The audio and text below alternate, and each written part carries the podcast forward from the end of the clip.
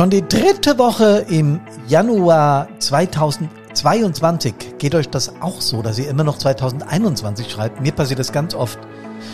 Der 19. ist heute. Und hier ist Hermann von Brandpunkt On Air. Ich grüße euch herzlich. Servus, hallo und Gute.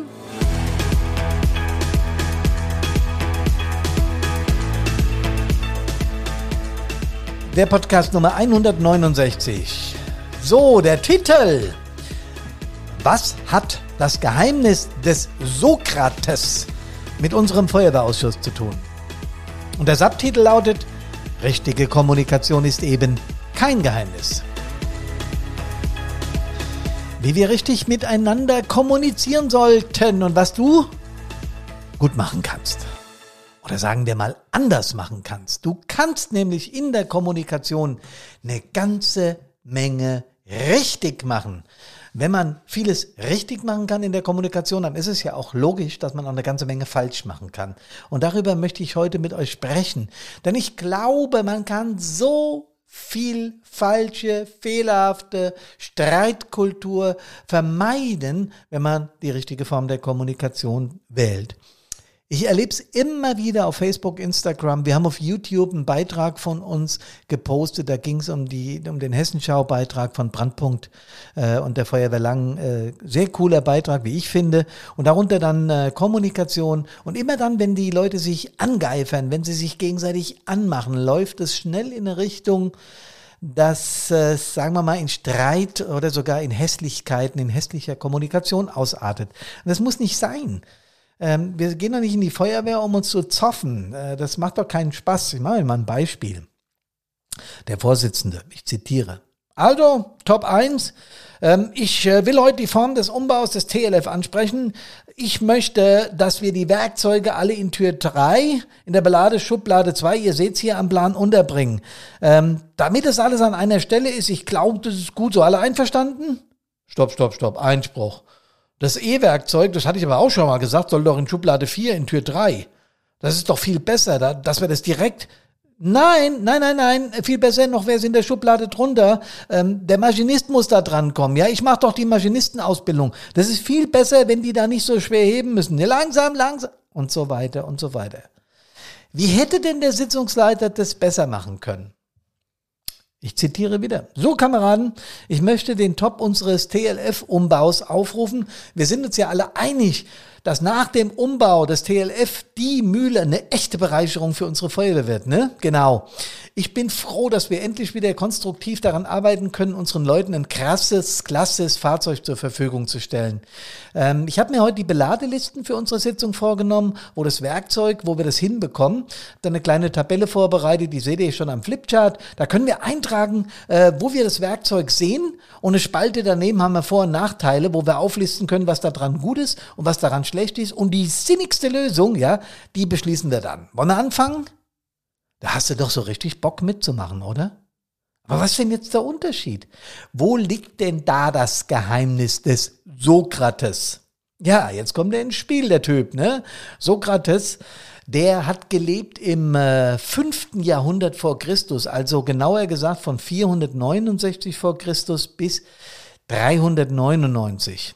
Ähm, der ist sogar, äh, ja, der musste aus dem Schädlingsbecher einen nehmen, also so, so einen Gifttrank trinken, weil er verurteilt worden ist, weil er, was weiß ich, sich mit irgendwelchen Göttern angelegt hat. Und der hat es sogar noch befürwortet. Aber das ist eine andere Story. Es war auf jeden Fall, war er der, ein, ein richtig bedeutender griechischer Philosoph.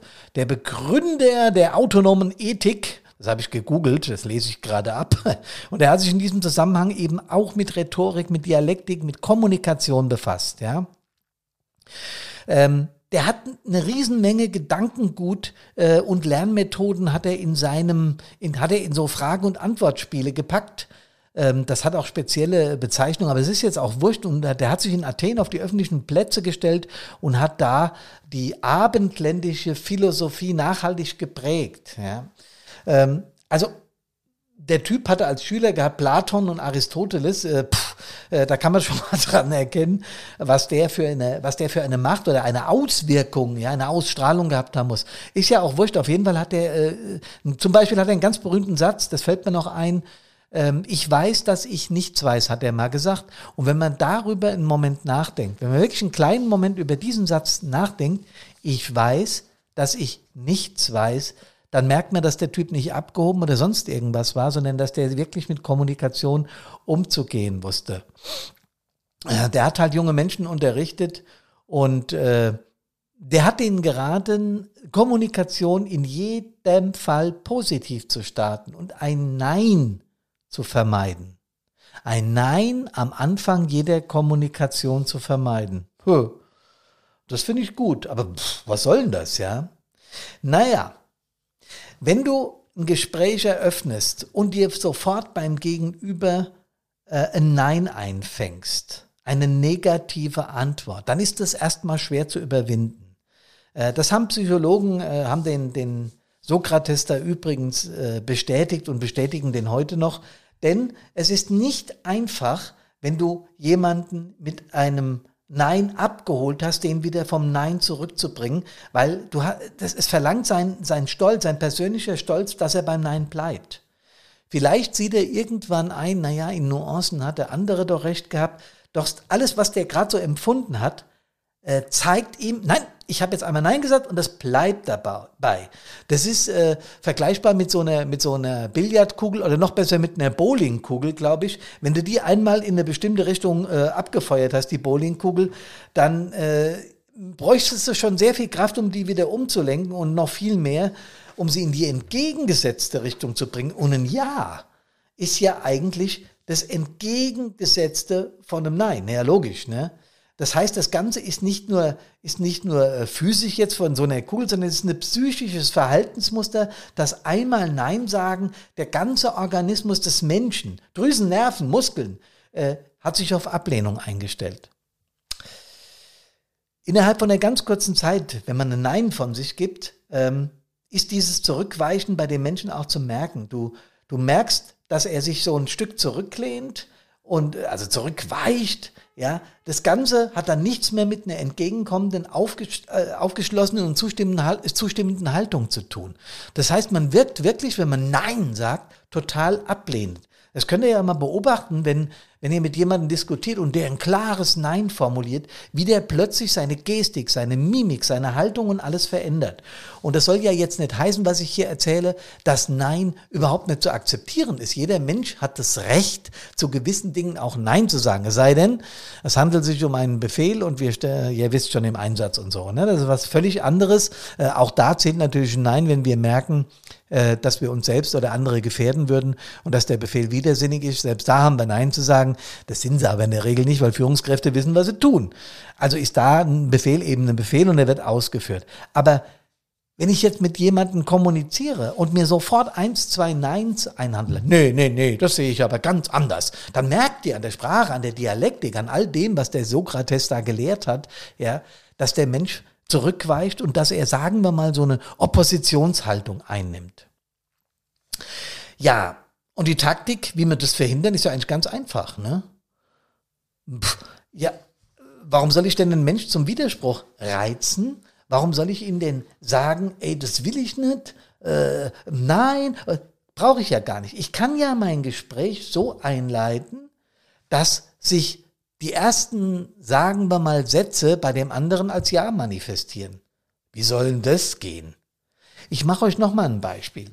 Mir ist es aufgefallen, äh, vor langer Zeit mal war ich zu Gast in einer, in einer Feuerwehr, wo es um den Neubau eines, eines Feuerwehrhauses ging. Und da hat äh, eine Führungskraft, das ist völlig egal, wo das war, das ist völlig egal, wer das war, aber hat gesprochen und es ging dann ungefähr so, äh, sehr geehrter Herr Bürgermeister, hm, hm, hm, äh, liebe Stadtverordneten, liebe Magistratsmitglieder, Ausschussmitglieder vom Bauausschuss, äh, ich freue mich, dass Sie heute hier alle zusammengekommen sind, um mit uns über den Neubau der Feuerwehr zu sprechen. Es ist der, äh, Ihre Pflicht als Politiker dieser Stadt, der Feuerwehr eine gute Unterkunft zu bauen auch wenn die über 10 Millionen Euro kosten wird, was jetzt schon klar ist. Es ist nicht nur so, dass die Feuerwehr sich darauf freut, sondern wir erwarten, dass sie zustimmen und wir sind da auch ganz ehrlich und ganz klar an diesem Punkt. Wir werden keine andere Lösung akzeptieren, weil das, wo wir derzeit untergebracht sind, ist unter aller Kanone und so kann Feuerwehrdienst nicht funktionieren. Ich habe jetzt das äh, nicht wortgetreu wiedergegeben, aber so habe ich es damals empfunden. Es, ich empfand es als Generalangriff auf die Politik dort in dieser Gemeindestadt. Ich empfand es als, sagen wir mal, fast Drohung, wenn ihr nicht dann. Und was wird es bei dem Gegenüber provozieren? Weißt du was? Jetzt werden wir mal genauer hinschauen. Ich glaube, du spinnst ein bisschen uns hier zu Maßregeln. Äh, das hat natürlich niemand äh, äh, offiziell geäußert. Aber wenn du in die Gesichter der Politiker, der Verwaltungsleute geschaut hast und auch bei mancher Feuerwehrfrau, manchen Feuerwehrmann, die dann so ein bisschen mit der Stirn gerunzelt haben, denen der so ein bisschen peinlich war, wie der Chef da abgeledert hat, ähm, dann wusstest du genau, oh Gott, hier stimmt hier stimmt die Argumentationslinie nicht. Hier, hier ist irgendwas im Busch. Hier hat's vor dieser ganzen Geschichte hier Zoff gegeben. Und das kann auch durchaus sein. Und es kann auch sein, dass der Feuerwehrchef unglaublich sauer war, ja, und unglaublich äh, gehadert hat mit der Politik, weil er schon ewig an diesem Thema rumbastelt, weil schon immer wieder drüber geredet wurde und es ist nichts passiert. Das kann alles sein. Aber jetzt muss bei dieser Führungskraft oder auch bei jedem Menschen, der mit einem anderen Menschen in eine Kommunikation kommt, etwas passieren. Und das hat dieser Sokrates eben gewusst. Du musst überlegen, was möchte ich eigentlich? Wo ist mein Ziel? Und wenn dein Ziel ist, dass die Feuerwehr einen Neubau bekommt, was ja zwangsläufig dein Ziel gewesen sein muss, sonst hätte sie ja gar nicht so losgeledert, ja, und das äh, steckte ja auch in jedem einzelnen Wort, das der Kamerad abgelassen hat. Aber er hätte es auch anders formulieren können. Ich versuch's mal mit, mit anderen Worten. Liebe Stadtverordnete, sehr geehrte Damen und Herren, sehr geehrter Herr Bürgermeister, meine Damen und Herren, ich glaube, wir sind uns alle einig, dass die Freiwillige Feuerwehr eine fantastische Hilfsorganisation ist, die wir unterstützen wollen. Wir haben die Einsätze gerade in den letzten beiden Jahren noch vor uns, vor allem das Hochwasser im letzten Jahr, und das hat wieder mal gezeigt, wie leistungsfähig unsere Feuerwehr ist. Wir sind uns ja nicht nur einig darüber, dass wir unser Equipment gut unterbringen wollen und dass wir unseren Mitgliedern eine tolle Bleibe bieten wollen, damit die sich auf ihre schwierigen Einsätze gut vorbereiten können sondern wir wollen auch unseren neuen Mitbürgerinnen und Mitbürgern, die in unsere Stadt ziehen, eine Feuerwehr zeigen, die sie vielleicht zum Mitmachen in dieser wertvollen Hilfsorganisation animiert. Deswegen, ba, ba, ba, ba, ba, und so weiter und so weiter. Ich frage euch, welche Version hätte euch besser gefallen? Ich frage euch, warum lernen wir nicht unsere persönlichen Negativismen in den Hintergrund zu stellen und Kommunikation genau mit diesem Duktus zu beginnen, indem wir unser Gegenüber positiv abholen. Es ist doch ganz leicht. Wenn man das ein paar Mal geübt hat, glaube ich, kann das ganz gut funktionieren. Und ich habe so viele Ausschusssitzungen, Wehrführer-Ausschusssitzungen, Ausschusssitzungen in den einzelnen Stadtteilen, bei mir hier in der Feuerwehr. Ich habe so viele Sitzungen mitgemacht, Stadtverordnetensitzungen und Magistrat und was auch immer, Sitzungen mit der Verwaltungsführung. Irgendwann ist mir klar geworden, dass der Sokrates schon ein echt cooler Kopf war. Weil er hat genau diese Form von Kommunikation seinen Schülern beschrieben. Wie gesagt, der Typ hat keine Schriften hinterlassen. Leider. Das hat dann Platon und die anderen haben das dann aufge, aufnotiert und äh, haben dann die Nachwelt abgegeben. Und das klingt bei denen auch so ein bisschen schwülstig und ganz anders, wie man heute kommuniziert oder wie wir kommunizieren. Aber die Intention war eindeutig, beginne ein Gespräch positiv und hole Ja's ab statt Neins. Und nochmal, wenn wir, wenn wir von äh, rumgedreht gilt es natürlich auch so, wenn wir jemanden zuhören und der uns von irgendeiner Idee begeistern will und wir sofort mit einem Bärchen Nein reagieren, verbauen wir uns die Kommunikation mit dem für die Zukunft. Es ist doch viel besser, erst einmal, eines meiner Lieblingsthemen, aktiv zuzuhören und abzuholen, was, was, was sie oder er will. Es ist übrigens auch äh, guter Kontext geworden, Menschen mitten in ihrer Rede zu unterbrechen. Auch das hat eine unglaublich negative Wirkung. Warum? Weil ich mir anmaße zu wissen, was die der andere von mir will, bevor ich end zugehört hab, habe. Ich habe also nicht mehr aktiv zugehört, sondern ich habe mir währenddessen er seine, sie seine Gedanken nach außen bringt, also schwätzt, habe ich mir schon mein Urteil gebildet und habe nicht bis zum Schluss zugehört. Das ist merkwürdig, oder? Wenn man einen Moment drüber nachdenkt, ist es wirklich eine merkwürdige Form der Kommunikation. Und glaubt mir, mir ist es oft genug passiert. Also ich bin da der Erste, der die Hand hebt und sagt, oh Gott, was habe ich im kommunikativen Bereich Fehler gemacht? Ich halte heute wesentlich lieber Vorträge und Webinare und, und bin mit Menschen zusammen und rede, weil ich die Form der positiven Kommunikation verinnerlicht habe. Das ist, das dauert einen Moment. Wir leben ja auch in der Welt und da sind äh, uns Deutschen sagt man ja auch gern nach, dass wir so ein bisschen meckerig sind. Meh, meh, meh, meh, meh. Das glaube ich gar nicht. Ich glaube, dass alle Völker, Völker dieser Welt äh, so Menschen haben und so Menschen haben, aber das ist auch wurscht. Ähm, ich persönlich glaube, dass an der Art der Kommunikation ganz viel, ganz viel in unserem Leben hängt. In der Beziehung, im, im Hobby, im Job, in, in, in unserer Feuerwehr natürlich, klar. Und ihr selbst habt bestimmt schon sehr viele Sitzungen, Jahreshauptversammlungen und was weiß ich alles mitgemacht, äh, wo es dann auch mal hoch herging. Und wenn ihr euch einen kleinen Moment daran erinnert, dann ist es immer, dass Kommunikation falsch ansetzt und mit irgendeiner, mit irgendeiner negativen Formel beginnt, wo man einfach fast nur Nein sagen kann. Ich will jetzt, dass ihr mir richtig zuhört. Wenn jemand so eine Kommunikation beginnt, dann hat das einen narzisstischen Zug. Und es, es, ist, es reizt ja geradezu, ihm nicht zuzuhören oder äh, sich gegen ihn aufzubauen. Aber wenn ich sage, ich freue mich echt, mit euch heute wieder hier was gemeinsam bewirken zu können und bin euch dankbar, dass ihr mir einen Moment zuhört. Wenn ich das Wort Dankbarkeit da reinbringe und damit eine, eine, eine Hommage fast an meine Zuhörer rausgebe, habe ich schon gewonnen, Leute. Es ist so einfach. Und es wird so häufig falsch gemacht. Was ist übrigens der häufigste Fehler, warum das falsch gemacht wird? Tja, weil wir äh, selbstverliebt sind und auf unseren ähm, auf unserer Meinung bestehen wollen. Und ich habe das wie gesagt auch schon gerade wenn es so politische Diskussionen gibt oder auch in der Feuerwehr, wenn wir abends am Stammtisch gesessen haben äh, nach äh, drei, zwei drei Stunden Übungen haben noch ein Bier getrunken äh, und haben dann diskutiert. Ich wollte halt einfach oft einfach nur Recht haben, genau hinhören und positiv formulieren versetzt das Gegenüber in die Lage, mit dir auf Augenhöhe zu diskutieren. Egal wie erfahren du bist, egal wie lange du schon dabei bist, egal was du für einen Erfahrungsvorsprung vor den jungen Kameradinnen und Kameraden hast, wenn du sie auf Augenhöhe behandelst und wenn du positiv formulierst, wirst du sie für deine Feuerwehr gewinnen. Und zwar auf Dauer. Das ist es doch wert, mal auf den guten alten Sokrates zu hören, oder? Äh, Sokrates war die Geisel Athens.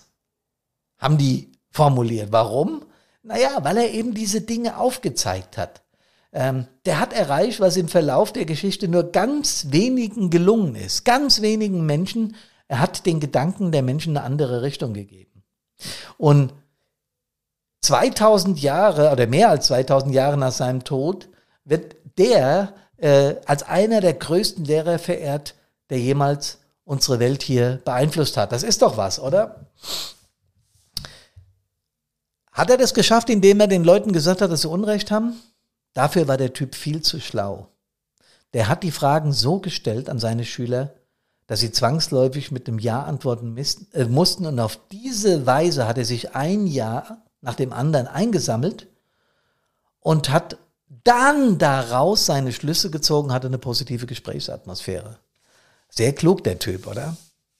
Wenn ihr in die nächste Ausschusssitzung geht oder in die nächste Besprechung mit eurem Gruppenführer oder mit eurem Wehrführer oder was weiß ich, wo auch immer, denkt an diese Worte, dass eine positive Gesprächseröffnung, eine positive Gesprächseröffnung und Fragen zu stellen, die man leicht mit Ja beantworten kann, die ganze Atmosphäre in eine positive Richtung bringen.